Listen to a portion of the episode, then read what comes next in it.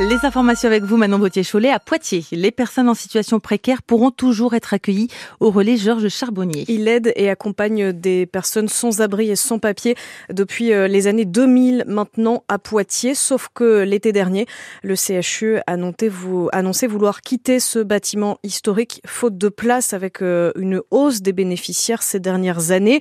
Finalement, un compromis a été trouvé pour que cette permanence d'accès aux soins qui se trouve aujourd'hui rue Mouton reste quasiment au même endroit que l'accueil de jour, dans un bâtiment différent, mais Jeanne de Butler, en tout cas, tout va bien rester dans le même quartier. Oui, 200 mètres, très exactement, séparent les deux sites. D'un côté, l'accueil de jour, le restaurant, les éducateurs, et puis trois rues plus loin, la toute nouvelle permanence de soins de l'hôpital. Elle doit déménager dans l'ancien bâtiment de la MAF à la fin de l'année, un grand local de 200 mètres carrés, avec des espaces de consultation, une zone d'accueil, un coin pharmacie et même un cabinet bucco-dentaire. Ce nouveau site, c'est donc un bon compromis pour tout le monde. En 25 ans, le nombre de sans-abri, sans-papiers et de personnes précaire a été multiplié par 4 et c'était devenu trop petit dans les locaux actuels. Et puis un espace tout neuf, ça va aussi permettre d'attirer de nouveaux soignants. Déjà, un troisième médecin devrait rejoindre l'équipe au début de l'été. Le déménagement est prévu à la fin de l'année. En attendant, rien ne bouge, tout reste rue du Mouton. Vous avez toutes ces précisions en ligne sur francebleu.fr. À un homme de 58 ans condamné par le tribunal judiciaire à un an et demi de prison ferme pour avoir volé des personnes âgées, mais aussi deux frères lourdement handicapés. Depuis le début du mois de juillet, ils se rendaient chez eux presque toutes les semaines pour leur voler de la nourriture, mais aussi leur allocation adulte handicapé. Ça a duré six mois avant son interpellation. C'était en début de semaine. Le modem reste pleinement dans la majorité, mais n'est pas aligné. Les mots du député Modem du Nord-Vienne Nicolas Turquois sur France Bleu Poitou, alors qu'on connaît enfin le casting complet du gouvernement de Gabriel Attal, qu'il dit intéressant. Il est revenu sur les critiques de son président centriste François Bayrou, qui parle de fractures notamment entre Paris et le reste du pays. Pour lui, il faut faire attention en tout cas à ne pas mettre les gens devant le fait accompli. Il parlait notamment des enseignants. Vous retrouvez son interview complète dans quelques minutes en vidéo sur notre page Facebook, tout comme le point hein, sur ce nouveau gouvernement, avec un changement à retenir ce matin. Nicole Belloubet remplace Amélie Oudéa Castera au ministère de l'Éducation nationale.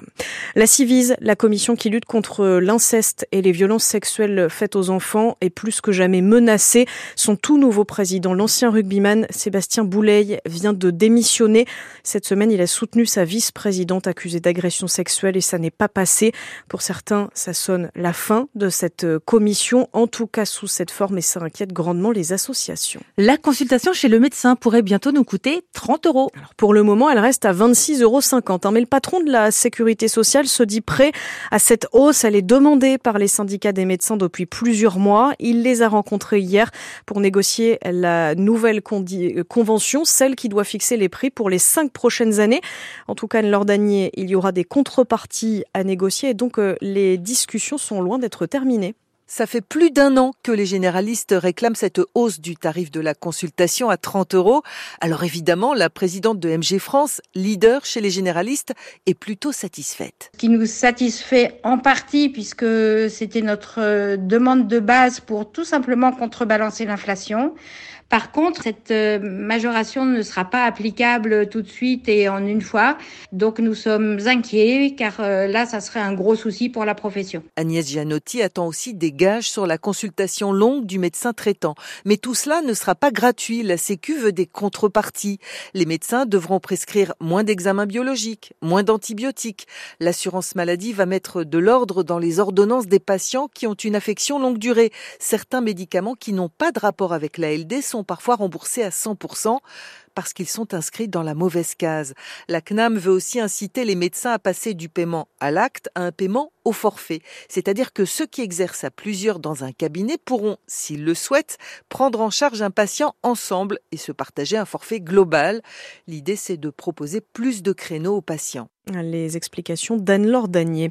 En basket, le PB86 euh, va-t-il enchaîner sur un deuxième succès en une semaine après la victoire de nos poids de vin à l'Arena face à C'était euh, mardi soir. L'équipe joue euh, ce soir cette fois sur le parquet de Denain pour la 21e journée de Pro B. Le PB86 est 8e, Denain 11e. Le coup d'envoi dans les Hauts-de-France, c'est à 20h. Les Dragons du Stade Poids-de-Vin Hockey, eux, affrontent Brive demain soir. Ils sont toujours leaders hein, de leur poule A en division 3 avec euh, une belle statistique à noter, 10 victoires pour seulement 2 défaites et tout va se jouer dans la semaine qui arrive avec les deux derniers matchs de la saison régulière et pour rencontres à domicile, ce sera le cas pour la dernière d'ailleurs. Le président Hugues Capderoc tient à mettre les petits plats euh, dans les grands pour les supporters. Alors effectivement, on a euh, sur la glace, c'est ce qui est visible. Euh, on a des, des, joueurs qui sont euh, présents, qui font le show, qui euh, voilà, c'est ce qu'on leur demande aussi, hein, de, que ce soit un vrai spectacle. Ça fonctionne très bien cette année. À côté, il y a par contre effectivement de mobiliser une trentaine de bénévoles, un club des supporters aussi qui nous soutient, qui est très présent, qui fait partie des bénévoles, leur mascotte qui aussi en termes de visibilité, qui anime énormément la soirée.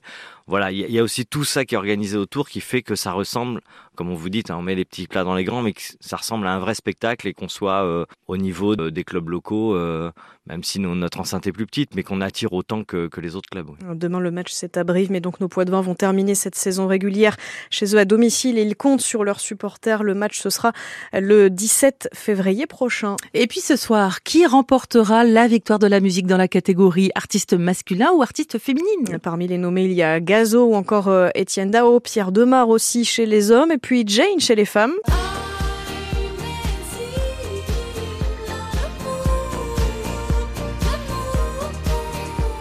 parmi les autres artistes féminines, vous avez aussi Véronique Sanson qu'on entend souvent sur France Bleu, Zao Sagazan ou encore Ayana Kamura. Les victoires, c'est à partir de 21h sur France 2.